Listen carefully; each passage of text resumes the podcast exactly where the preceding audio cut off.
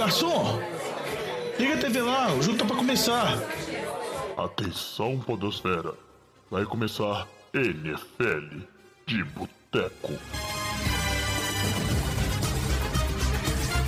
Bem-vindos a mais um NFL de Boteco, seu podcast preferido sobre futebol americano. Eu sou o Thiago de Mello e hoje temos aqui no nosso boteco o Diogão Coelhão. Fala, Diogão.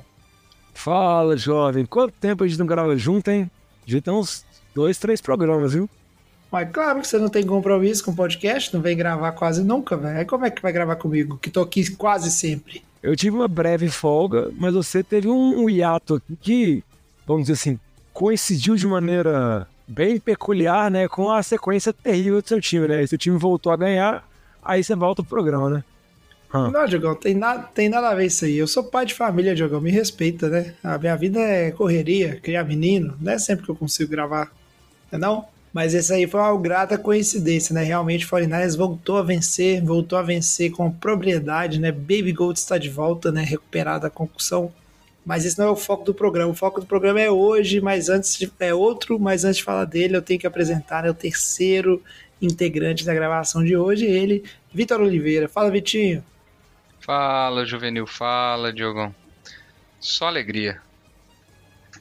É isso. Ah, Nada nós vamos, a gente ainda vai, a gente vai tomar essa CD1 ainda, espera, semana 13, semana 13, confronto crucial. Não, e aqui já, uma coisa que é importante a gente falar para todos os nossos ouvintes que o Renatinho, ele foi proibido de participar desse programa, porque senão seria basicamente um programa sobre o CJ Stroud e o delírio dele que o CJ Stroud é um candidato a MVP já da liga, então a gente teve que tirar ele de campo, porque senão a gente não conseguia falar de outros assuntos. Ah, pô, Renatinho, Renatinho é entusiasmado. Mas o que dizer do cara? Ele tava, para quem não lembra, o Renatinho, ele defendia com o mesmo entusiasmo o David Mills, né, na temporada passada. Então, muita calma nessa hora, né? Torcedores, calma do Houston, Texas aí, porque vamos aguardar. Mas o menino é bom, né? CJ Stroud já tem um pouquinho mais a ver com o tema do episódio de hoje. A gente vai focar bastante na AFC porque a NFC tá uma bagunça doida, doida mesmo, não é igual a NFC que você tem é, claramente ali uns times que estão acima dos outros, você tem o Eagles, né, Seed 1 dominando, a NFC por outro lado tá uma bagunça doida. E a rodada 10, ela contribuiu para embolar mais ainda né, a situação de disputa dos playoffs, das vagas de playoffs, tá bem imprevisível, assim, tá uma divisão, é uma conferência bem complicada né, de fazer previsões. Quando a gente pa parece que um time vai engrenar, o time dá um tropeço muito feio, times que a gente está descartando, eles começam a dar trabalho, e é isso que a gente vai falar nesse programa de hoje. Antes de começar a falar disso, a gente vai para um giro de notícias, mas antes ainda do giro de notícias, Jogão, falar rapidinho aí quais são os caminhos aí para os nossos ouvintes mandarem mensagem para a gente, né, conversar com a gente, seguir o que, que o Boteco está fazendo. Fala, Diogão. Os nossos queridos ouvintes podem acompanhar mais de perto, seguir o que a gente, mandar cornetas, sugestões de pauta e também alguns palpites sobre como a temporada está indo. Só procurar nas principais redes sociais, Facebook, Instagram, Twitter, barra X, arroba NFL de Boteco, Boteco com U, que é o jeito certo, o jeito mineiro de se escrever. E também pode enviar um e-mail para a gente no nfldeboteco.gmail.com. Isso aí, Diogão, bom demais. E agora, sem mais delongas, vamos fazer aqui o nosso giro de notícias, porque a gente tem muita coisa para falar no programa de hoje. Breaking News. E aí, para começar, né, o giro de notícias, vamos vamos falar aqui de demissões, né, Diogão? A gente teve, né, o Bills que uma derrota pavorosa. A gente vai falar mais sobre o jogo, né? Não vou entrar em muitos detalhes aqui, mas o Bills aí dando uma resposta para essa torcida. Será, Diogo? Mandou o coordenador ofensivo embora, falou assim: olha, estamos fazendo alguma coisa, né? Esse time não é ruim assim. Você acha que isso vai resolver alguma coisa nos Bills ou não? A jovem, a torcida do Buffalo pegava muito no pé do Ken Dorsey, né, que era o coordenador ofensivo do time, desde a temporada passada, né? Tinha muitas críticas com relação a ele, tinha muitas críticas com relação ao desempenho desse ataque comandado pelo Ken Dorsey, lembrando que durante muito tempo o coordenador de ataque de Buffalo foi o Brian Dable, que atualmente é o treinador principal dos Giants. Nessa temporada está passando um sufoco enorme, né? uma temporada muito decepcionante, como a gente já comentou em outros programas. Mas eu acho que a derrota que teve para Denver no jogo de segunda-feira, acho que foi a pá de cal. Buffalo resolveu fazer a movimentação, né? Lembrando que o Sean McDermott, coordenador, treinador do time de Buffalo, é um especialista em defesa, então ele acabou demitindo o Ken Dorsey e agora o Joe Brady, que, é o coordenador, que era o coordenador de QBs, ele foi promovido para ser o responsável pelo ataque agora e ele que vai chamar as jogadas. Lembrando que o Joe Brady já teve uma passagem pelo, pelo Carolina não muito boa alguns anos atrás e também era a mente ofensiva por trás do ataque do LSU, de LSU, quando o Joe Burrow venceu o título universitário. Então vamos ver como vai ser. Mas tinha, vamos dizer assim, muita gritaria, a torcida de Buffalo já estava bem revoltada com ele. A dúvida que eu tinha era se qual torcida detestava mais o coordenador ofensivo. Se era a torcida de Buffalo com o Ken Dorsey ou a torcida de Pittsburgh com o Matt Canada. Então eu não sei quem que detesta mais quem, mas eu sei que pelo menos a torcida de Buffalo agora conseguiu a demissão do Ken Dorsey. É, não vai resolver nada isso aí. Como diria o Vitinho, né? a culpa é do Josh Allen. Ô, jovem, mas para saber que esse barulho de queda aí foi você fazendo um efeito sonoro? A queda do Ken Dorsey? Não, pô, não sei nem de que barulho de queda que você tá falando, Diogão. Às vezes caiu, foi em outro lugar. Mas é, é isso aí, né? Fica o desafio pra edição. Tô zoando, tô zoando, né? Acontece. Aqui é ao vivo, a NFL de Boteco é ao vivaço. Gostando de ver, viu, Tigo? Que emoção. Oh, mas o Josh Allen, ele decepcionou. Acho que ele teve alguns erros bem infantis, bem básicos é, no partido de ontem. É, sim, acho que fica a responsabilidade dividida ali, mas alguém tem que pagar o pato. Então foi o Ken Dorsey, porque se Buffalo ficar de fora desses playoffs, como está a situação no momento, é, vai ser extremamente vergonhoso para as aspirações que o time tinha. Né? Antes de a gente chegar no bloco de sempre nosso, né, sobre lesões, vamos falar de notícia boa, principalmente boa para os torcedores do Jets, especialmente para o Vinícius, que está no nosso grupo de WhatsApp, né? Ele que está aí, né, dependendo a sua vida matrimonial está muito vinculada, né, à temporada dos Jets.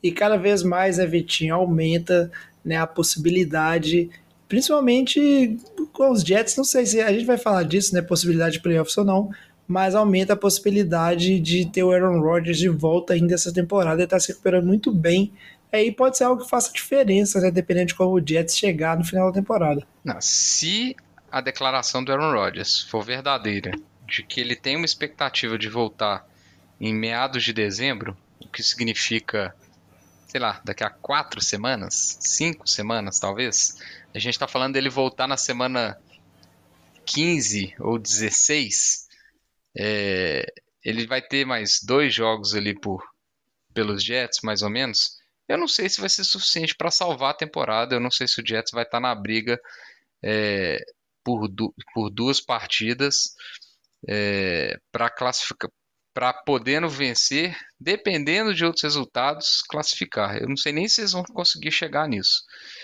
É, então, eu tenho, tenho poucas esperanças que eles vão correr com essa recuperação, porque eu realmente acho que o Jets não vai chegar na disputa.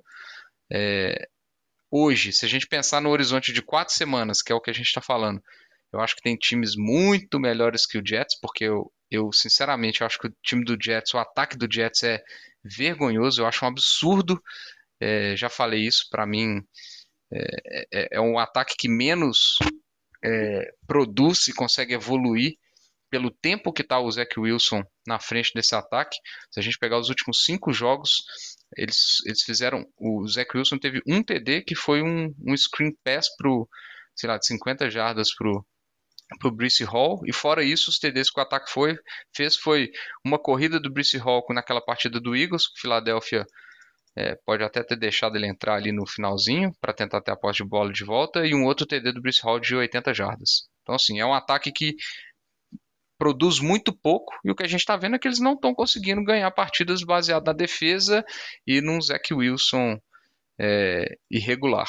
Então, é, se perderam para o Raiders essa semana, que eu não confio na hype do Raiders por causa de duas partidas com um treinador novo com vitória.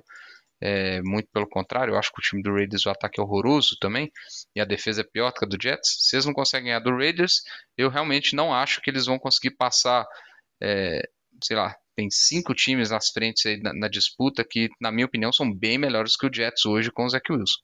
Então, eu não acho que o Jets vai chegar na semana 16, na semana 15, na disputa por, por wildcard.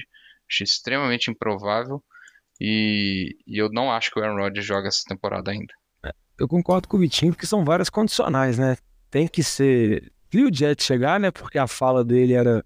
Se tivesse uma expectativa de disputa, de possibilidade de chegar aos playoffs, alguma coisa, poderia acelerar o retorno dele.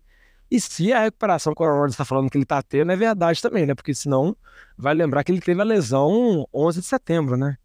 A gente está completando três meses do cara ter rompido o Aquiles e teoricamente já está falando sobre a possibilidade dele retornar em três, quatro semanas. Seria a recuperação mais rápida que eu já vi na minha vida, assim. Seria algo muito assustador. Eu sei que no jogo contra o Raiders, igual que te falou no Sunday Night Football, Teve alguns reportes que saíram que ele está conseguindo lançar, que ele está conseguindo se movimentar, que ele tem dificuldade atualmente é para poder, vamos assim, ficar na ponta dos pés, que é a maior dificuldade que ele tem, mas seria uma recuperação tipo, assustadoramente rápida, muito mais rápida que a gente já viu em vários outros jogadores de várias outras modalidades esportivas, né? Mas é como o Vitinho comentou.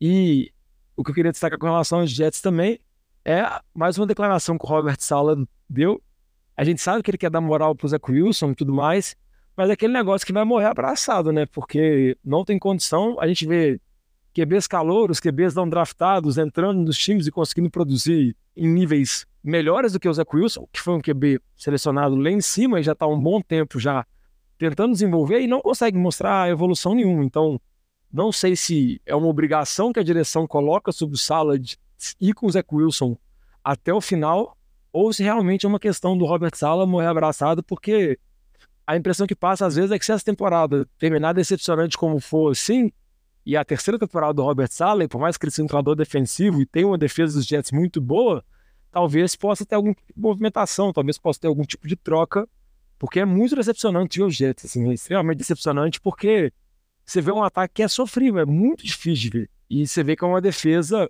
boa, jovem, extremamente desperdiçada, e lembrando, igual o que a gente sempre fala, né? O Jets tem algumas peças interessantes. Tem muitos problemas na linha ofensiva, tem, mas tem o Bruce Hall, tem o Garrett Wilson, tem muita capacidade, mas com o Zach Wilson não consegue ir para lugar nenhum. É, dureza, dureza. A gente vai acompanhando a situação, né? Realmente o Jets não tem um plano B, né, para essa falta do Aaron Rodgers. E vamos ver, né, se o homem realmente joga essa temporada ainda ou não. Para fechar as notícias, Vitinho, faça só aquele resumão bem rápido das lesões mais importantes da rodada e aí a gente segue para o bloco principal. vamos lá, tivemos algumas concussões essa semana, então temos que avaliar a situação de alguns jogadores. Começar pelo, talvez o mais impactante, o, o Alexander Madison, sofreu uma concussão, possivelmente não joga, deve jogar o Ty Chandler no, jogar, no lugar dele. O Kevon Thibodeau linebacker do Giants, estava tendo algumas boas atuações também, saiu por concussão, embora isso não signifique absolutamente nada, porque a temporada do Giants acabou. É, o Derek Carr, ele sofreu uma lesão no ombro e também tá, foi avaliado por concussão é, no jogo contra o Vikings, não, não retornou. É, além das concussões, o Taylor Heineken teve um estiramento, saiu do jogo contra os Cardinals, então podemos ter de volta aí o Desmond Reader e talvez a, a, uma das mais impactantes pelo efeito, em termos de já está fora a temporada. O Kivon Alexander, linebacker do Pittsburgh Steelers, rompeu o Aquiles, mais um aí para a conta do, do tendão aí, então está fora da temporada. Então essas são as principais lesões aí dessa semana, jovem. É isso aí, belíssimo resumo, poder de síntese incrível, Vitinho. E agora a gente aproveita então e segue né, para o bloco principal, vamos falar um pouquinho né, da situação da UFC como um todo. Ô Fábio Júnior, traz aquela porçãozinha de batata frita e uma cerveja gelada para nós. E eu acho que uma coisa a gente pode fazer, né? Vamos pegar aqui o playoff picture como um todo. A gente não vai falar de chances de todos os times, a gente está falando de né, classificação para os playoffs. Então, se você né, é um torcedor aí a gente falou de Jets, né, porque tem a situação interessante do Aaron Rodgers, mas se você é um torcedor das equipes que estão bem lá atrás, né, cheias de problemas, a gente não vai falar do seu time aqui, né? Vamos seguir na ordem, então, começando a falar. Vocês querem? É, Oi, a gente vai falando. Da... Oi, fala, Diogão. Não, só a gente falando de, de cada divisão, só porque a NFL muda muito, né? Então, muitas das análises que a gente faz agora, algumas semanas atrás, pareciam coisas completamente doidas. Eu lembro de olhar para o cenário da UFC há algumas semanas atrás, e óbvio que tinha uma disputa, tinha algumas divisões que era parelha, que a situação estava parelha, Mas você via, por exemplo, Kansas City claramente líder na sua divisão, você via Baltimore bem destacado na divisão norte, você via Jaguars numa situação bem tranquila também na divisão, e você via Miami Dolphins também bem tranquilo, indo muito bem, principalmente na sequência de jogos mais favoráveis na sua divisão. Então, por mais que você tivesse uma disputa, e o wildcard sempre foi bem disputado desde o início na AFC, você via os quatro líderes assim, que ainda são os líderes atuais, com uma certa tranquilidade. Mas por mais que eles ainda sejam líderes, eu acho que a situação já ficou um pouco, um pouco mais nebulosa, assim. A gente vai comentar sobre cada divisão específica, talvez eles até consigam manter a liderança, mas pelo menos não passa o sinal que eu tinha antes, vamos dizer assim, há umas três, quatro semanas atrás, de líderes assim relativamente favoritos na sua divisão, tendo, levando mais ou menos pelo controle, se destacando do resto. Eu acho que agora já deu uma embolada muito boa, só para reforçar sempre, né, que a NFL é sempre muito dinâmica, então daqui a duas, três semanas esse cenário pode mudar completamente, embora eu acho que vai ser um cenário muito disputado até o final da temporada. É isso aí, Diogão. Concordo plenamente, né? A gente tem uma situação bem embolada. É, tá difícil de prever a FC, a verdade é essa. A gente vai comentar de alguns jogos aqui que eles foram interessantes nessa rodada, né? Só para dar uma visão geral do que é a classificação hoje, né? Antes a gente falar de situações específicas de cada time, cada divisão. Né? A Seed 1 é o Kansas City Chiefs, da 7-2. Na sequência aí, a gente tem o Ravens, que perdeu uma bela oportunidade essa semana aí, né? Com a derrota os Browns, vamos falar disso, tá 7-3. E aí, óbvio, a gente sabe que né, as quatro primeiras vagas são os, os campeões de divisão, né? Quem tá liderando aí na sequência Jaguars e Dolphins, as suas respectivas divisões. E aí vem aquela situação curiosa, né? Que a gente tem a FC Norte, que você bem falou, que tá super embolada. A gente tem Steelers e Browns nos playoffs. Se terminasse hoje, o Texans que deu uma subida aí, né, com essas vitórias. Vitória importante essa semana em cima do Bengals, né? Porque se o Texans não tivesse vencido o Bengals, a gente completaria os playoffs hoje. O playoff picture teria todos os quatro times da AFC Norte como classificados para os playoffs, né? Quão absurda essa situação. A gente sabe que no final da temporada é difícil de acontecer porque os times eles jogam entre si, né, dentro da própria divisão, então eles acabam roubando aí, né, vitórias uns dos outros, mas é a situação bem complicada. E aí muita gente pode perguntar, opa, pô, mas cadê o Bills? O Bills está em décimo hoje, né, na, na corrida aí, ele tá atrás dos Colts, certo? Ali só cinco vitórias, cinco derrotas, então é um, se você for olhar assim, né, escolhe 50% bem abaixo e aí eu acho que é, do Bills para trás a gente não tem nenhum time ali que vale a pena falar. Nenhum time que, talvez mesmo que tenha um, um score hoje que ele é ok, né? Não são times que a gente espera que vão conseguir evoluir ou vão conseguir buscar essa, essa classificação. A gente falou de Jets, eu me recuso a falar nada do seu time, Diogão Chargers, que só me decepciona. Eu nunca mais falo nada a favor do Chargers podcast, mas esse é só para dar um overview geral, né, Vitinho, de como é que tá hoje. E aí a diferença é muito baixa, né, cara, do Kansas City, que tem sete vitórias, né, para todo mundo na sequência aí que tá com 6-5. Acho que tudo pode acontecer nessa UFC. E pelo que a gente está vendo nos jogos, realmente não tem como você apontar favoritos, né? Não é à toa que muita gente aí morrendo no survival aí, muito jogo, né? Imprevisível. Não, é, o, o que tá estranhando, jovem, assim, antes da gente falar de, algum, de alguns times especificamente, é que a gente pega duas. É, sei lá, um, temporada passada, eu lembro da gente comentando isso, como a, a EFC é, tinha os melhores times, tinha os melhores quarterbacks. É, e eu vou ser sincero com você, eu tenho achado a qualidade dos jogos e em nível de domínio os times da, da AFC bastante duvidosos e a gente pode começar falando do, dos Chiefs. É, acho que as, as, duas derrotas dos Chiefs foram derrotas é, bastante questionáveis, uma delas sendo para Denver. É, o Mahomes não está no ano dele. É, Ravens está tendo tropeções atrás de tropeções. O Jaguars acabou de ser atropelado. O Dolphins é aquele time que não ganha de de time, de time de campanha positiva. Então, assim, não tá. Nada tá muito confiável, assim. acho que esse que é o grande. É um dos principais motivos dessa loucura que tá a classificação da EFC, com tantos times, vamos falar assim, na disputa. É, porque eu acho que ninguém está conseguindo uma regularidade grande e uma dominância em cima de outros times. Então, o, o 15 ali, que é Titans, pode encrespar para cima do Jaguars, pode complicar a vida do Texans, pode, pode arrancar as vitórias esquisitas. Então, eu acho que isso, embora ainda vai ter a gente argumentando que a AFC é, tem, tem mais poderio do que a NFC, tem QBs mais é, gabaritados, vamos falar assim, mas a gente não está vendo isso na prática, no desempenho dos times, nos jogos dos times, então é, tá bastante interessante. Lembrando que essa semana alguns times estão de, é, alguns times estão, estarão de bye, é, mas nada que impacte essa disputa. Na semana 12 não tem bye porque é a semana do Thanksgiving, então é uma semana meio maluca, mas aí chega na semana 13 e a gente tem bye de times importantes, como Ravens e Bills. Então quando a gente fala assim, ah, o Bills tá 5-5 e o Dolphins tá 6-3. Só que o Bills tem um jogo a mais, né, do que os Dolphins que não jogou essa semana. E Dolphins tem uma, um jogo teoricamente que não é para ser complicado contra o Raiders essa semana. Então, pode ser que a, que a AFC Leste se praticamente resolva o líder de divisão nessa semana, é, na minha opinião. E aí as coisas podem começar a se desenhar.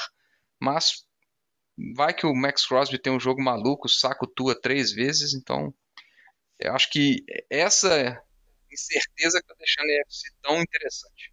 É, eu concordo com você, Vitinho, começando pela, pela divisão que você falou, eu também acho que pode se resolver isso para Miami e eu acho que isso nem é tanto mérito assim de Miami, né? Eu acho que é mais demérito dos outros times, assim.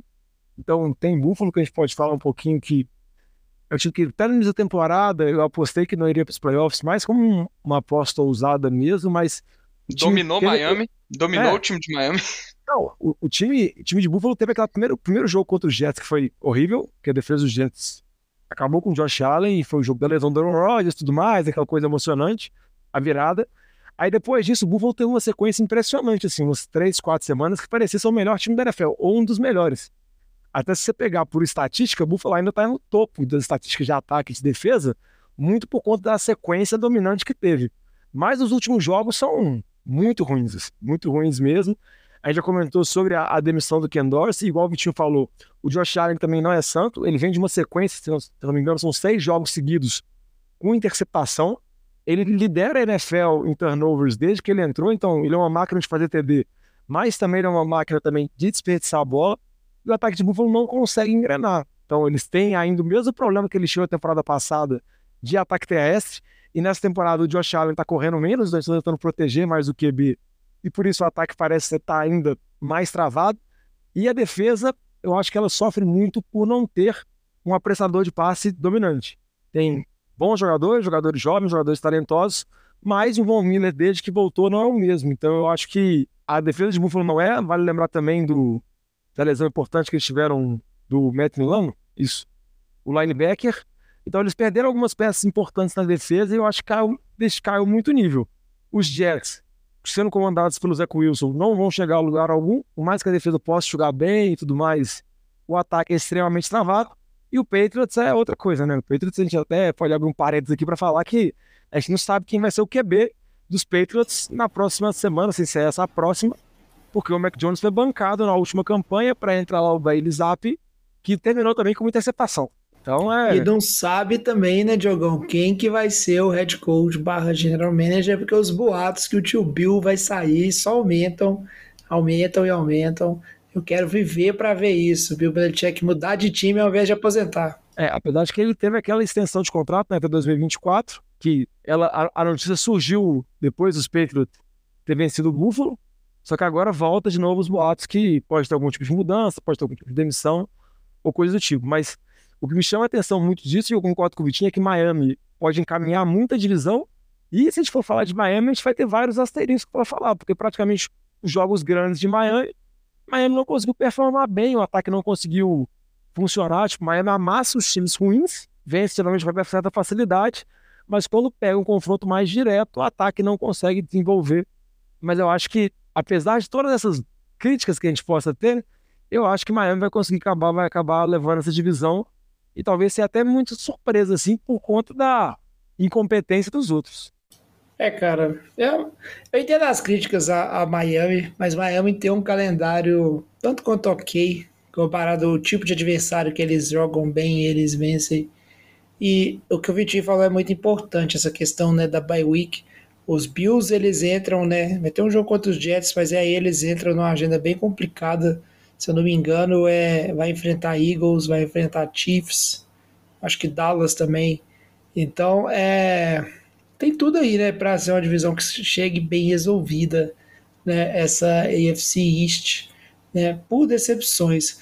Por outro lado, né, a gente tem outras divisões aí, né, principalmente a AFC Norte, acho que é uma divisão que eu não sei, né, como é que vai ser. Eu, eu, confesso que eu não sei nem dizer, sabe? Se fosse olhar a AFC Norte, acho que dá vontade de colocar dois wildcards garantidos lá, né? Porque os times são fortes, eles dão trabalho, né? E a não ser que eles se matem é, internamente na divisão, é, hoje é a divisão que eu consideraria mais forte. Não sei se vocês concordam comigo, forte no sentido onde são times que é, são franco candidatos a vencer né, jogam contra times de outras divisões da IFC. O que, que vocês acham disso? Jovem, eu até concordo com você, é uma divisão muito bacana, mas assim como igual o time comentou, boa parte da IFC, você consegue ver alguns asteriscos que você pode colocar, assim. Então, tipo assim, você tem o time de Cincinnati, que todo mundo considerava o principal favorito dessa divisão e um dos favoritos da DFC. Ele é o último colocado, né? Depois da derrota que ele teve para o time de Houston. Então, até a semana passada, eram os três wildcards eram dessa divisão, que a gente, como você comentou, é pouco provável, né, por conta dos confrontos diretos. Mas eu acho que o time de Cincinnati tem um potencial muito grande por conta do ataque. Óbvio que o Jamar Chase está meio baleado, o T. Higgins não jogou na última semana e provavelmente não joga no jogo de quinta-feira contra o Baltimore Ravens, mas o Joe Burrow tá bem, ao que tudo indica. E se não fosse o drop do Tyler Boyd, no final, Cincinnati teria vencido o time do Houston Texas. Então, eu não vejo com tanta preocupação assim a derrota do time de Cincinnati, mas a preocupação fica mais por conta dele terem uma campanha que está deixando a desejar e, consequentemente, pode dar susto. Com relação aos outros times, o time do Pittsburgh Steelers, eu vou deixar para o Vitinho explicar, já que ele fragou que ele sabe exatamente por que o time do Pittsburgh está 6-3. O time de Cleveland é uma defesa ótima, então a gente precisa ver como que vai ser com o Deshaun Watson nesse jogo contra Baltimore ele conseguiu mostrar um pouco, conseguiu fazer o time ter a virada. Então, se tiver um ataque competente, esse time pode dar dor de cabeça. E o time de Baltimore é um time que é, é dominante no ataque e na defesa, vinha muito bem. Só que, para mim, apresenta o mesmo defeito que, que a gente viu em algumas temporadas anteriores. O time, ele às vezes toma virada, ele não consegue fechar jogos que a gente fica meio sem entender. Duas derrotas que eles tiveram, tanto para Cleveland agora quanto para Indianápolis no Nicinho, que até perde vida no survival, foram derrotas de virada onde o time tinha uma certa liderança. E isso aconteceu na temporada passada. Então é uma coisa que fica essa preocupação, né? Porque o time tem uma boa defesa, tem um ataque, tem o, o Lamar Jackson jogando bem, tem um bom ataque terrestre e tudo mais, mas o time não consegue fechar jogos e aí dá essa insegurança. Mas é uma divisão extremamente parelha, com todos os times tendo potencial, assim, de, dependendo, se embalar umas 4, 5 vitórias seguidas e e ganhando os confrontos da divisão, eles podem sonhar em levar essa divisão. O Diogão, teve a derrota pros Steelers também. Que o jogo foi feio, mas é, no, final, no último quarto toma 14 pontos do nada. É, então, então é, é... assim, o time já dá 9-1. Tem muita dificuldade, entendeu? É um, assim, é um time que a defesa tá não tá mantendo o ritmo ao longo da partida toda. É, e o ataque para de produzir no último quarto. Então, é, só que o que mais surpreende é que está fazendo isso contra times que teoricamente não são é, os favoritos, né? O quanto os times mais fortes está amassando. Os, pelo menos os confrontos é, contra Lions e Seahawks, que foram os mais recentes, amassou os dois times totalmente. E aí chega num jogo de Cleveland que estava amassando e tem uma, uma derrocada absurda no final, é, que para mim é surreal surreal que o que era para o Baltimore estar tá realmente seed 1 é, e dominando a AFC se não fosse esses, esses deslizes. Agora você comentou dos Steelers, né, Diogão? É, porque eu sei porque, como os Steelers estão lá em cima. Cara, não existe explicação desse time estar tá 6-3 não, Diogo. Ninguém sabe. Nem o Mike Tomlin sabe. Porque o ataque é bizarro. Me surpreende que funcionou o jogo terrestre na última semana. É, tudo bem que o Najee Harris não foi talvez o principal, não está sendo o nome, mas o ataque, de forma geral, é um ataque ultrapassado, é, zero dinâmico, zero dinâmico. É, o time produz. Acho que ele, ele, tem menos pontos de ataque que os adversários que eles enfrentam na soma. Cara, assim, é, não dá para entender como que os Steelers estão né, na posição que estão, sinceramente. É, e hoje eu confio mais no Browns, que tem o mesmo recorde 6-3, do que no Steelers. Embora o, o ataque do Browns não seja lá essas coisas, mas eu acho que o Deshaun Watson tem um potencial, pelo menos que a gente já viu dele no passado, melhor do que que a gente tem visto do Kenny Pickett, na minha opinião, e do Matt Canada principalmente. Eu acho que o, o ataque do Matt Canada é um ataque é, cara, é, não tá na mesma NFL, assim. É, a impressão que eu tenho é essa. Um ataque, aquela mesma filosofia do Steelers da cortina de, de ferro lá de trás, de estabelecer um jogo terrestre bizarro, forte e ter uma defesa sinistra, só que com um ataque totalmente estagnado ali, parado. Não existe. Pré-snap não existe, não existe chamada de audible, não existe motion, não existe leitura pré-snap, não existe nada o ataque do Steelers isso não existe. É, e ainda assim consegue nesses confrontos é, contra times também que não são nada é, nada demais é, algumas vitórias. O que surpreende é que está 2-0 dentro da divisão. Então venceu venceu o Browns e venceu o Ravens, que são os dois times que estão lá em cima. Então é, vamos ver. Essa semana tem Browns e Steelers, agora em Pittsburgh. Então vai ser um jogo que vai terminar 6 a 3 aparentemente. É, e mas pode dizer muito nessa divisão. Pode resolver, pode principalmente se o Steelers ganhar, ficar 7-3 com três vitórias na divisão, numa divisão que está essa bagunça aí, o critério de desempate pode falar bem alto na definição desse wildcard. E Vitinho, sabe uma coisa também que dá, que algumas coisas que ajudam a dar mais nó na cabeça, assim, dificultar os Steelers? Primeiro que é uma boa defesa, mas não é aquela defesa dominante que a gente já viu em outras temporadas e tudo mais. Tem sofrido com lesões também. Isso. É a defesa que hoje tá basicamente é de é TJ Watt e o Hammersmith lá. É Exatamente. Tá, os dois estão jogando absurdo, mas o resto ali, muitas lesões. O Minka Fitzpatrick teve tiramento há algumas semanas, perdeu com o Alexander. Então, assim, tem sofrido com lesões a defesa do Steelers também. E a outra que, principalmente, assim, não passa no, no, no nosso que o pessoal costuma brincar teste de olho, é a situação do Kenny Pickett, porque se você pegar os números dele em últimos períodos, é muito bom. Então ele consegue conduzir campanha de virada, consegue fechar jogo, consegue tirar a vitória, não sei da onde. Mas é um negócio que você olha e fala, velho, não dá para confiar. Não dá para confiar nesse ataque, o vários motivos, igual o Vitinho comentou. Então, tipo, mais que você olha o time de Cleveland, que tem um ataque também meio travado, tem o Deshaun Watson, que claramente não tá 100% saudável, que você vê ele manquitolando, você vê que ele não tá na mesma coisa, mas de Cleveland você vê, velho, dali dá para sair alguma coisa, dá para melhorar, dá para estabilizar. O time de Pittsburgh parece que assim, tudo é muito difícil, tudo tem que fazer uma força sobrenatural e além de tudo você tem que contar com o Kenny Pickett ter números de quarto período de QBs nível Hall da Fama. Então, não é algo factível de, de ser replicado assim. A gente sabe que o time vai terminar com campanha positiva porque o Mike Tomlin tá lá e ele tem lá o poder supremo dele para garantir que é o 50% ou a campanha positiva, mas eu acho também não passa muita confiança. Mas tá ali, né? Tá na confusão, ganha de um, ganha de outro. Vai sempre, o jogo vai sempre amarrado, amarrado, amarrado. Vamos ver o que vai acontecer, né? Mas eu também não confio e, igual eu brinquei assim, acho que nem o Mike Tomlin explica essa campanha 6-3. É, mas vamos ver, né, Diogão? Seis vitórias aí, tá próximo de 10 vitórias. A vaga de playoffs não fica tão grande, né? Calendário dos Steelers não é fácil, mas é, como o Vitinho bem disse, né, os jogos dentro da divisão, poxa, ganha do Browns agora, você se coloca numa posição bem favorável, né, dentro da divisão. Então, vamos ver, né? Quem sabe o que, que vai acontecer com esse time dos Steelers. E eu concordo com vocês, é muito imprevisível, né? O Browns mesmo. Poxa, Deshaun Watson voltou, jogou um jogo bem, mas para ter um jogo ofensivamente horroroso, né, contra os Steelers não custa nada né, do que o time de Cleveland vem, apresent vem apresentando.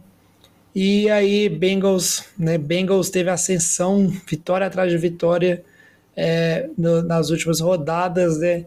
Muita gente já colocando aí, né? Joe Burrow está de volta, né? O, o Ice Joe está de volta e tudo mais. Mas aí uma derrota contra o time dos Texans. E aí que colocou essa derrota, acho que colocou o Texans mais claro no radar, né? não só do Renatinho, mas de é, outros torcedores, né? Outros, outras pessoas que estão acompanhando a NFL também, porque eu acho que ninguém contava com essa vitória dos Texans, né? O Texans veio de uma virada surpreendente em cima do. Esqueci, né? O qual foi o time. Tava com o Vikings na cabeça, mas o Vikings que fez uma virada surpreendente também. Foi Tampa.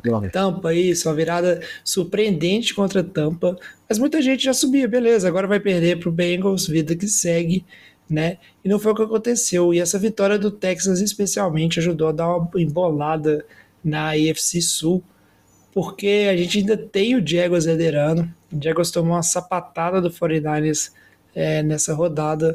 Eu, particularmente, né, é, não sou um dos maiores apoiadores do Trevor Lawrence. Acho que ele tem muita coisa, né? Como o Lamba gosta de dizer, ele tem muita coisa para provar. Acho que o pessoal dá mais crédito pro Trevor Lawrence do que ele merece. E a gente sabe que o Jaguars é um time com vários problemas. Mas é, eu queria saber de vocês aí, Vitinho, Diogão, o que vocês acham dessa divisão? Porque, beleza, cara, o Jaguars continua liderando 6-3, a gente tem o Texans é, em segunda aí na cola, e a gente tem o Colts que, cara, muita gente tinha expectativas para o Colts, não tinha, é, mas considerando a forma como está a divisão, será que o Colts ainda pode dar trabalho, pode tentar terminar em segundo, buscar um wildcard? É, o Titans nem se fala, o Titans tá, tentou começar a experiência Will Levis antes da hora aí, né? Começou com um jogo impressionante, mas é, a gente vê que ele, o, o Levis ainda tem muito café com maionese para tomar, ele tem muita coisa para fazer aí antes de, de começar a performar, né? Começar a entregar com consistência na NFL, né? Uma sequência de jogos ruins depois daquele primeiro jogo impressionante. Mas queria saber de vocês, né? O que, a gente pode, quando a gente olha, será que acreditar no Texans é se iludir? o Jaguars realmente é, é, a principal força dessa divisão, né? E o que, que é o Colts nessa, nessa, nessa parte da temporada? Será que o Colts é um time que merece atenção ou não? Deixa para lá, nem olhe pro Colts. Ah, o jovem, eu vou começar falando assim. O Jaguars ele tem um problema é, que na minha opinião é, é o schedule. Tem, tem as, as três primeiras semanas de dezembro ali vão, vão dizer o que vai acontecer com o Jaguars, porque vai pegar Bengals, Browns e Ravens. E na semana anterior tem um conf o confronto direto contra o Texans. Então, assim, são quatro semanas críticas para Jacksonville. É, eu acho que tem três jogos que eles são franco favoritos, são os dois jogos contra o Titans e o jogo contra o Panthers. É, e tem um jogo ali que teoricamente é favorito contra o Bucks, mas é, tudo pode acontecer nesse jogo aí, na minha opinião. Porque o Jaguars ele não tá me convencendo muito, não, principalmente depois é, dessa, dessa partida contra 49ers, mas esse jogo contra o Bucks é final de dezembro, é Natal lá, então tem muita coisa para rolar ainda. É, já o calendário do Texans é um calendário, na minha opinião, mais fácil. Então pega Cardinals agora, aí tem o confronto direto contra o Jacksonville que eu comentei. Pega Denver, Jets, Titans, Browns é o confronto mais complicado, Titans de novo e Colts. Que aí pode ser um jogo derradeiro aí. Eu ainda tenho dúvidas. Eu acho o time do, do Jaguars bem melhor, tá? Vamos deixar isso aqui bem claro.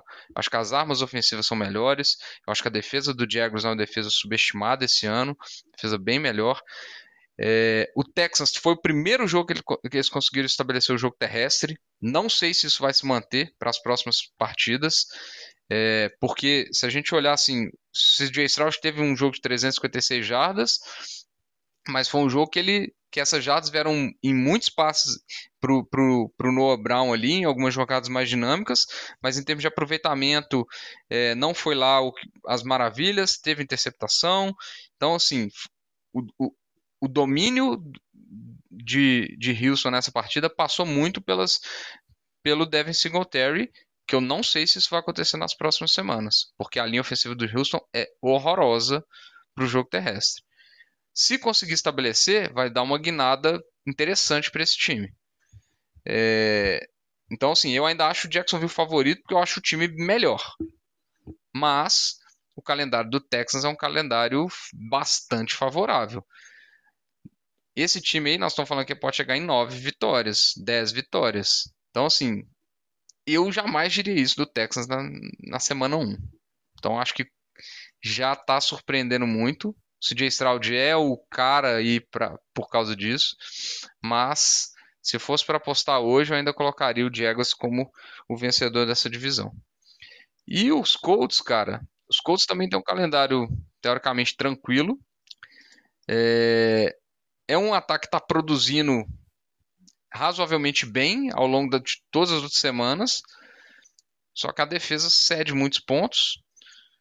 É, e eu não sei se o jogo. Assim, é um jogo muito muito focado no Jonathan Taylor, que agora tá, realmente dominou o backfield, e no Michael Pittman.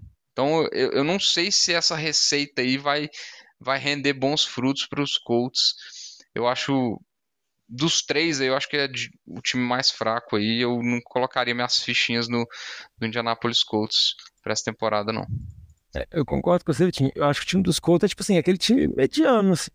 Nota 5, nem nota 6, é aquele time que vai assim, busca uma vitória aqui, perde outra aqui, um confronto mais favorável ele consegue vencer, outro jogo ele que pega um time um pouco melhor, a defesa toma 40 pontos, 35 pontos.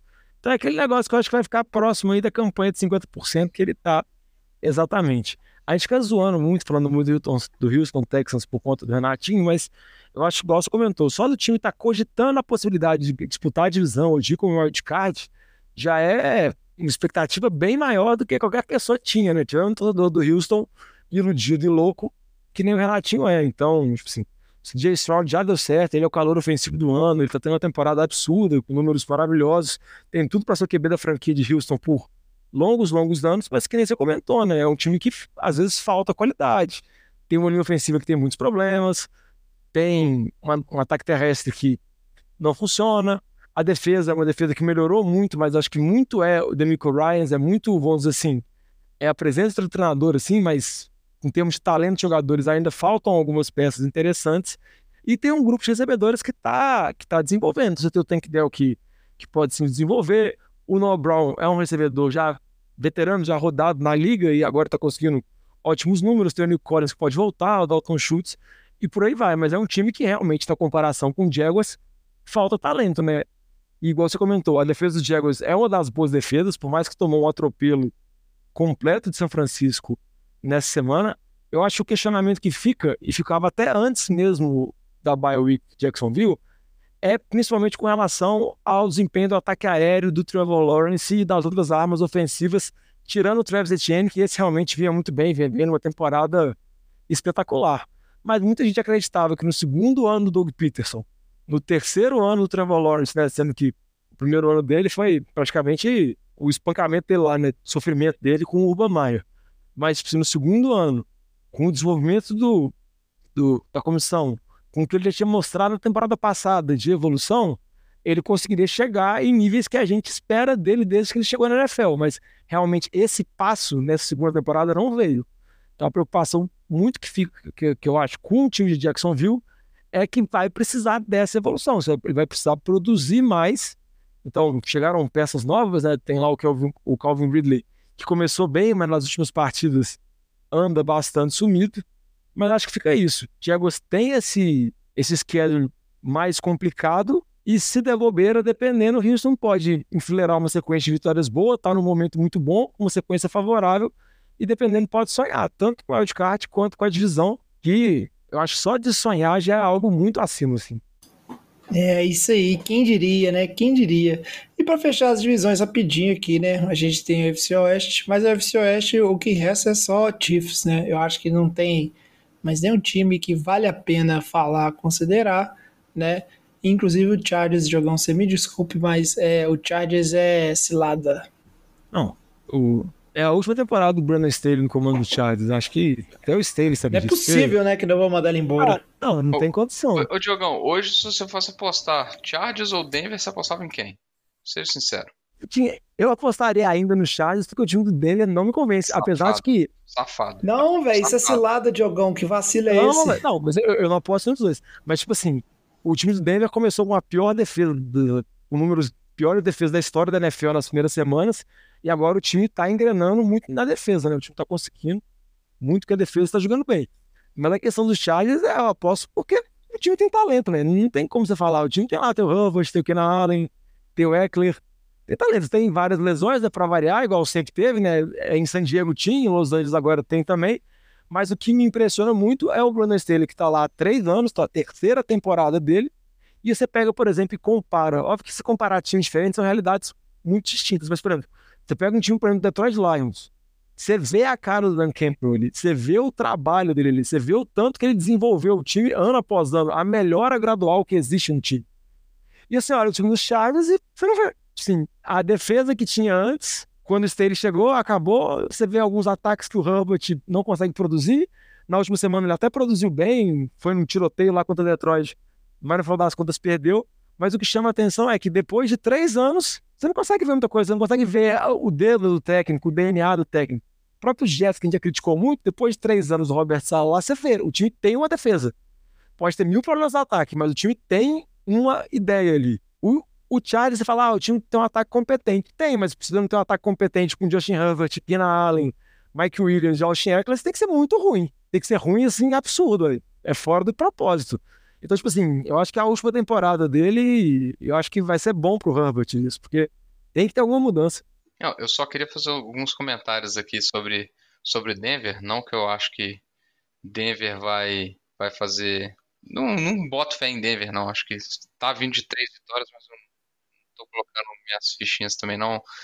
É, mas, cara, o jogo contra Buffalo foi uma loucura. Foi simplesmente uma loucura. É, porque a defesa jogou muito, forçou quatro turnovers. Então foram duas índices. Ah, vou nem falar que forçou quatro, não. Forçou três e o Josh Allen entregou um de, de brinde. É, mas foram quatro turnovers da defesa. É, e o Russell Wilson estava fazendo milagres, né? Russell Wilson, que por sinal, Diogão, já bateu a quantidade de TDs que ele teve na temporada passada, viu? Ou seja, ele já fez mais TDs que a quantidade de banheiros que tem na casa dele. Mas você não sabe se ele fez alguma reforma. Ele fez um puxadinho. Se ele tem que ter feito um puxadinho de vários banheiros, viu, Diogo? Ou se ele Eu- fechou alguns banheiros que ele ficou traumatizado com aquele gráfico. Ele pode ter também Limpou os comprado banheiros, banheiros químicos, né? Pro, pro, pro, É, pra então. casa dele. Eu acho mais É. fácil ele ter cimentado o banheiro com medo do gráfico. Pode ser. Mas ele tem jogado muito bem. Ele, curiosidade, né? Ele acertou o passe mais improvável da história é, da NFL para um TD, o passe para o Cortland Sutton, que foi realmente bizarro. Que o passe, quando eu vi o, o lançamento, parecia um passe de 30 jardas no fundo da endzone e foi um passe de um TD de 7 jardas. Então foi isso, foi bizarro. E É. só pro Sutton, né? Não, total. Total méritos pro Sutton, porque foi bizarro. E o Russell Wilson, ele era o dono do, do, do, do passe mais improvável de TD. Esse- essa probabilidade do TD é um Next Gen Stats lá, que é aqueles stats diferenciados lá da, é, da Amazon, se não me engano, né? Acho que é da Amazon. É, Mas, eles- mas eu desconfio daquela métrica, porque pra mim, to- qualquer TD que o Zach Wilson já fez é mais improvável. Isso é verdade. Pelo fato de ser o Zach Wilson. Eles não levam em consideração quem é a pessoa. Então a estatística está errada. Mas o, o jogo foi tipo uma loucura, porque o, o Buffalo che- chegou a, a virar o jogo ali no, no final, depois que o Lutz errou alguns extra points importantes. E aí o Broncos, numa campanha, numa campanha que contou com uma, uma pass interference ali, fez o, o cenário que para mim foi um dos mais malucos desde o Double Doink.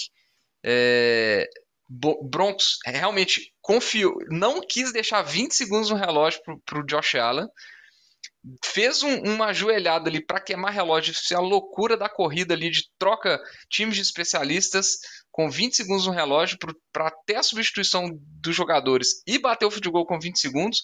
E aí o Lutz erra, e só que do outro lado tinha o Buffalo, né, para dar uma mãozinha e numa jogada que todo mundo sabia que ia ser um field goal, Diogão, tinha 12 pessoas alinhadas no, no field goal.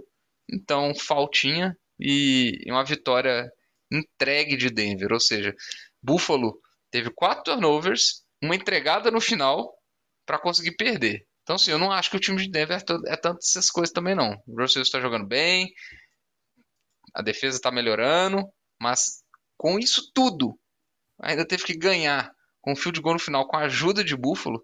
Eu não tenho, eu não acho que Denver tá, vai estar tá disputando grandes coisas nessa temporada, não, viu, Diogão? E só pra gente deixar registrado aqui com relação aos Chiefs, vai levar a divisão, se o bobear vai ser talvez o seed 1 da AFC e tudo mais, mas esse ataque ainda é muito estranho. Não me passa confiança nenhuma. E vai chegar nos playoffs, aí, a gente vai é, ver um, um certo final de um relacionamento aí, né? E isso vai ter impactos é, no desempenho do, Zach, do, do, nosso queridíssimo Travis Kelsey. Então, cenas dos próximos capítulos, tá? É, muito dessa campanha aí tá na defesa. Então, vamos ver, né? Às vezes pode ter alguma guinada, a defesa conseguir conduzir, mas ainda é muito estranho você ver um time com um Patrick Mahomes sofrer tanto para conseguir andar com a campanha ofensiva. Então, só para deixar registrado isso. É isso aí, acho que isso resume bem, né? A, acho que isso resume bem a situação, essa confusão toda que está a UFC no momento, mas confusão no bom sentido, né? Diz que a gente gosta, né? Conferência disputada, NFL imprevisível, como o Diogão bem disse, né? Acho que a UFC está numa situação muito boa. Por mais, né, como o Vitinho bem disse, né, Vitinho? É, ela tá boa porque tá nivelando para baixo, né? Vamos dizer assim. Né, times que a gente esperava mais, eles estão desempenhando aquém, né? Quarterbacks que a gente esperava mais, eles estão desempenhando aquém do que a gente está acostumado mas a emoção está aí, né? Por mais que não sejam jogos brilhantes, né? Pelo menos existe um equilíbrio aí para trazer emoção até o final da temporada regular. Ô, jovem, só uma última coisa aqui, é que se parar para pensar assim, por mais que o Chiefs é o seed 1, no início da temporada, muita gente considerou Buffalo o melhor time da UFC. Depois teve um momento que a gente considerava até Miami o melhor time da UFC, com um ataque absurdo, produzindo 1.500 pontos.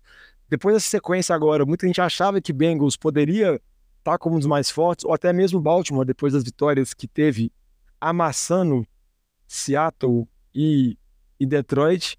Então, tipo assim, acho que se pegar o retrato longo de toda a temporada, em nenhum momento eu acho que o Chiefs apareceu como o melhor time da NFC nessa temporada, assim, em termos de análise e desempenho de jogo. Mas tá tendo a melhor campanha. Então vamos ver se vai conseguir, como que isso vai se desenvolver, porque eu acho que ainda pode ter mudanças, porque tá tudo muito parelho. Ô, jovem, só o último comentário aqui para os ouvintes que torcem para o único time da AFC que não foi comentado aqui no programa de hoje, em nenhum momento. Eu acho que eles não vão ficar tristes, acho que eles já vão ficar felizes porque eles não querem mais saber de Mac Jones ou Belizep, tá? É, pô, você, você, você dá dos tempos. Foi-se a época onde o Patriots aparecia em quase todo o programa. E é isso aí, a turma lá que tá no grupo do WhatsApp, né, torcedores do Patriots bem decepcionados. O Luiz, então, nem se fala, né? O Luiz não grava mais, já subiu, nem, jovem, já nem, nem, gosta mais de futebol americano. Nunca vi, acho faz tempo que eu não vejo o Luiz comentar alguma coisa de Patriots, né, com a gente. É isso aí, a vida são ciclos, são ciclos. Muito bom, muito boa discussão, mas a gente precisa encerrar o programa, então vamos seguir aqui para o nosso bloco final, né? Falar um pouquinho da semana 11, né? E fechar com o nosso Survival. Ô galera, nós estamos fechando a cozinha, vocês vão querer mais alguma coisa? E para começar a falar da semana 11, né? Tradicional, vamos falar aí de jogos, jogos. Eu quero, eu quero ver de cara do Vitinho, Vitinho, porque você ficou falando aí, né, de Chiefs isso, Chiefs a colar, e a semana é duelo direto, Vitinho. Tá cravado, o Eagles vai vencer, é isso mesmo. Você falou bem mal, né, do Chiefs nesse eu, programa. Então eu quero ver, é, eu quero ver se você tá confiante mesmo. Acho que esse vai ser o um jogo assim, inevitável. Todo mundo de olho, né? principalmente a gente aqui no boteco, porque a gente sabe o tanto né, que você tá com sangue no olho para esse jogo também. Jovem, é o Monday Night da Reviravanche. Nós vamos amassar, amassar quem é Patrick Mahomes. Nós vamos estar tá se perguntando isso na terça-feira, tá? Na gravação. Ó, oh, gostei, gostei da confiança, tá? Eu acho que, Diogão, você concorda? Eu quero, quero falar mais desse jogo. Você acha que é, é isso mesmo? É, Chiefs, né, casa de aposta, confiança ou não? Você acha que esse jogo aí pode guardar surpresas? Ah, eu acho que o Vitinho tá esquecendo um pequeno detalhe, né? Vitinho, Kansas City tava de que era na semana passada? Eles vai ser a primeira derrota do Andy Reid depois da bye. Porque como um torcedor, você, Vitor, de um time que já foi comandado pelo Andy Reid, acho que você eu sabe sei, um pouco Diogão, eu dos sei. números, das estatísticas, da mística, do bigodão. Vindo de uma semana de baia é algo impressionante, assim. Os times geralmente vencem de uma forma bem impressionante. Eu espero ver uma evolução desse ataque de Kansas City, igual eu comentei no bloco anterior, assim, não me convence. Mas tem Patrick Mahomes, tem Travis Kelce, então eu acho que vai ser. A defesa vem jogando muito bem, então acho que tem tudo para ser um confronto bem interessante. Eu acho que na temporada, por mais que muitas vezes a gente falou que Philadelphia às vezes está indo com o freio de mão meio puxado, mesmo nesse ritmo, eu acho que Philadelphia já mostrou mais do que Kansas City. Eu acho que você tem um empenho melhor, tanto do ataque quanto da defesa, mas acho que vai ser um jogo apertado e. Andy Reid vindo de bye, Victor. Tem como apostar com. Ô Diogão, mas você tá esquecendo de alguns detalhes aí que me deixam bastante empolgados para esse jogo. Primeiro, nós tivemos uma semana aí de bye para descansar o joelho do Jalen Hurts, que não estava 100%, a gente sabe. E existe uma probabilidade alta, não vou cravar aqui porque esse povo, esses artistas são meio malucos, né, Diogão? Mas a Taylor Swift está em turnê no Brasil, né? Então, ela tem show no domingo. Tudo bem que os, o jogo é o Monday Night, eu realmente espero que ela não vá para Kansas City para assistir esse jogo, porque depois ela tem que voltar para São Paulo. Então, isso é uma probabilidade maior de uma atuação mais fraca do Travis Kelce. Então, eu estou confiante que será a primeira derrota pós-bye do Bigodão. Vamos ver. É, vamos ver. Vamos ver. E você, Diogão, seus destaques aí pra semana? Ah, então vou dar um destaque aqui, já que a gente falou do Monday Night Football, vou falar do Sunday Night Football, que é Minnesota e Denver, não pode chamar muita atenção, mas são times que vêm de ótimos momentos. Denver vem de três vitórias seguidas, por mais que não convença muito, e Minnesota vem de cinco vitórias seguidas com a história mais legal da temporada, que é Joshua Dobbs. Jogou muito bem na partida passada contra New Orleans, dominou a defesa de New Orleans, que é uma boa defesa, óbvio que já é mais veterano, já perdeu algumas peças, mas ainda é uma boa defesa. E esse time de Minnesota que começou com várias derrotas, depois teve a lesão do Justin Jefferson, depois teve a lesão do Kirk Cousins, mas está indo aí buscando uma vitória aqui a colar. A defesa vem jogando muito bem nas últimas partidas, o ataque parece ser competente, comandado pelo Joshua Dobbs. Aí fica a pergunta, né? Senhor Jets, senhor Robert Sala, não tinha realmente nenhum QB para colocar nesse time para poder andar minimamente, já que o Aaron vai voltar de maneira mágica em dezembro, reflitam sobre isso. E Minnesota seguindo nessa batida, tendo esse bom desempenho, dependendo, pode sonhar, não sonhar com a divisão, porque Detroit está bem à frente, mas às vezes disputar a última vaga de wildcard, que está bem aberta na NFC. Então acho que é um jogo que vale a pena, assim, o destaque, porque ah, a história do Joshua Dobbs é muito legal, né? Na semana retrasada já teve aquele jogo que ele entrou e nem sabia o nome dos caras, e na última partida assumiu. Ousa dizer, jovem, que Joshua Dobbs talvez seja o melhor QB para você colocar no time e jogar um dia depois. Que ele tem experiência nisso. Tom Brady É. nunca fez isso. Mas é, cara, é cada um com suas qualidades aí, né? Cada um com suas qualidades. Pô, ele vai colocar no E com o tempo currículo, vai né? ficando ruim. Mas você Espe- pegar ele e jogar ele agora, a gente joga. Especialista em jogar sem saber o playbook. O problema é quando aprende. Aí é muita coisa pra pensar, né? Aí o jogo aí diminui, né? É muita opção, muita coisa. Aí não é, não é a praia dele, né? A praia dele é o improviso. É isso aí. A gente comentou de alguns jogos né, ao longo do programa, vale ficar de olho os jogos da AFC Norte, né? Vão ter confrontos diretos aí, Steelers com Cleveland, é, Bengals com Baltimore, Bengals tentando se recuperar da derrota. Vale a pena ficar de, de, de olho nesses jogos aí, né? Mas no geral, vários jogos que a gente espera que eles sejam unilaterais né, nessa semana. E aí, por falar em jogos Ô, ô, Jovem, unilaterais, só comentar aí, é, se você falou de Bengals e Baltimore, é, finalmente um jogo que promete ser um jogo um pouquinho melhor no Thursday Night, né? Porque os últimos jogos de quinta-feira estavam sendo Muito ruim. medonhos. Então, essa quinta a gente tem tudo para ter um jogo um pouquinho mais interessante. e aí, você só porque gost- você falou isso vai ser horroroso. Você não gostou de Chicago e Carolina? O confronto do Pique de Chicago contra o Pique de Chicago? Você tá de sacanagem, né, Diogão? Vai. Era Chicago lutando por picks melhores. É foda, é foda. Mas é isso aí, é, vale a pena mesmo. Quinta-feira, jogo interessante, né?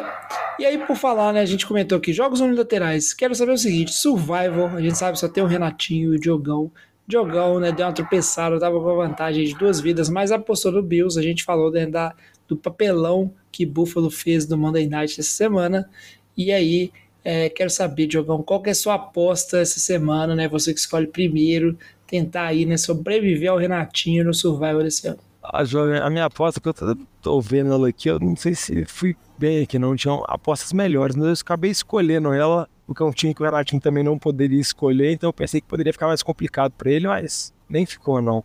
Eu tô apostando no Dallas Cowboys, que joga fora de casa contra o time de Carolina. Dallas é bem favorito, né? Vem de uma vitória absurda contra os Giants, mas tem um time também, né, que pode dar a louca e perder um jogo retardado é o time de Dallas, mas eu acho que vai vencer, porque o time de Carolina é, é muito ruim, assim, e o Mecca vai pegar o Bryce Young e usar ele como pinhata, então acredito que Dallas consegue vencer bem.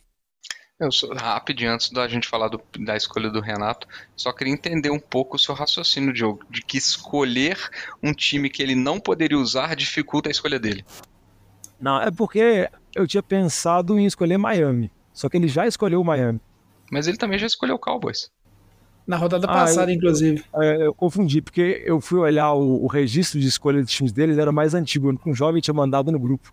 Não, você tem que olhar nas redes sociais, Diogão. Tá, tá justificado. Se a culpa é do jovem, tá justificado, Diogão. Que isso, é... que isso. Apesar de que a aposta dele, que eu já vou antecipar aqui, que é o Washington Commanders contra os Giants. Ruim, ruim.